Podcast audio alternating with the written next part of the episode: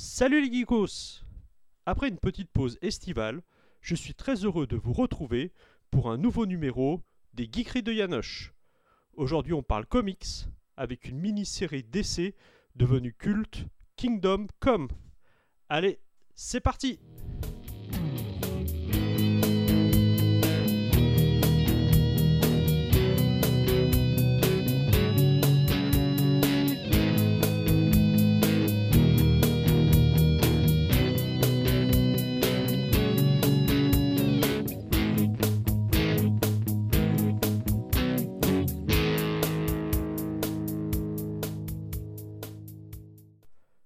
Décembre 1996. Comme tous les mois, je me rends dans mon point presse récupérer mes magazines sémiques. Strange, Spécial Strange et haute version intégrale. Mais là, quel choc en lisant la dernière page. Semic perd les droits Marvel. Plus de X-Men, plus de Serval, plus de RCM. Quelle tristesse. À cette époque, peu de personnes avaient accès à Internet, et nous n'avions donc pas vu arriver la nouvelle et nous n'avions aucune idée non plus de ce que l'avenir allait nous réserver, avec l'arrivée entre autres de Marvel France, ou plutôt de Panini, qui allait reprendre en main la destinée de nos héros. Voici donc les quelques lignes que l'on pouvait lire à la fin de nos magazines préférés en ce mois de décembre 1996. Marvel, c'est fini. Et oui, chers amis lecteurs, le numéro que vous tenez entre vos mains est le dernier que publiera Semic avec des personnages Marvel. L'éditeur américain, après une collaboration de plus de 25 ans, a en effet décidé de ne pas renouveler le contrat d'édition à compter du 1er janvier 1997. L'aventure Marvel, qui a fait de nous des pionniers en matière de comics, s'achève donc. Croyez bien que nous partageons votre tristesse et votre déception. C'est quasiment une famille que nous perdons tous. Heureusement pour nous tous, nos autres collections restent plus présentes que jamais. Images tout d'abord, fleuron de notre production, qui s'apprête à vous chatouiller les mirettes avec bien des merveilles. Et vous allez voir ce que vous allez voir avec les mangas qui frappent déjà très fort. Pour DC, vous l'avez peut-être déjà lu sur la page 4 de la couverture, 1997 va démarrer en beauté avec un superbe clin d'œil. Le méga crossover DC versus Marvel et d'autres surprises pointent le nez. Il faut encore mentionner Magic, le magazine basé sur le célèbre jeu de cartes, les spéciaux divers et variés et autres Music Line, qui vont prendre les kiosques d'assaut. Mais nous n'allons pas tout vous dévoiler, hein En tout cas, vous pouvez vous attendre à un début d'année plutôt chaud. Alors rendez-vous le mois prochain, le Sémic nouveau arrive. Ce fut pour moi un cap important dans ma vie de lecteur de comics. Ne sachant pas ce que l'avenir nous réservait, et si j'allais retrouver les aventures de mes héros, j'avais profité de cette occasion pour passer sur la lecture en VO. Mais ce fut également pour moi l'occasion de découvrir d'autres univers, car Semic allait essayer de revoir son offre en proposant plus de publications d'essais, avec de belles découvertes comme la JLA de Morrison ou Kingdom Come qui a été publié dès septembre 1997 en deux albums. Ce n'était jamais simple de se lancer dans la découverte d'un nouvel univers. À l'époque, j'avais eu quelques difficultés à rentrer dans ce nouveau monde. Bien sûr, je connaissais déjà quelques personnages emblématiques, comme Batman et Superman. Mais pour le reste, c'était assez nouveau.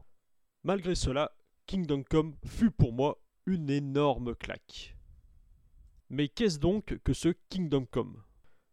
Kingdom Come est une mini-série en 4 maxi-épisodes de 45 pages chacun, écrit par Mark Wade et dessiné par Alex Ross en 1996, qui raconte un futur possible dans lequel les grands héros de notre époque ont été surclassés et ont laissé la place à une nouvelle génération de personnages aux super pouvoirs qui ont quelque peu perdu le sens des responsabilités.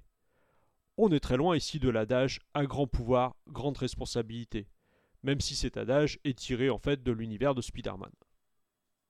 Superman s'est retiré après que le peuple se soit détourné de lui, le trouvant trop clément avec les super vilains. Batman, lui, agit dans l'ombre avec son armée de Batman robotiques.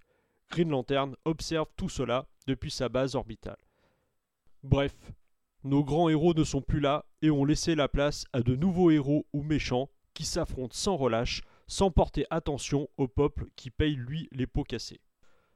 Le récit commence lorsque le narrateur, un pasteur nommé Norman McKay, qui, après la mort de Wesley Dodds alias Sandman, pas le Sandman de Neil Gaiman, mais l'autre, bref, qui, après la mort de Wesley Dodds, a des visions d'un avenir apocalyptique? Le spectre apparaît alors à McKay et le recrute pour l'aider à porter un jugement sur cette apocalypse surhumaine imminente.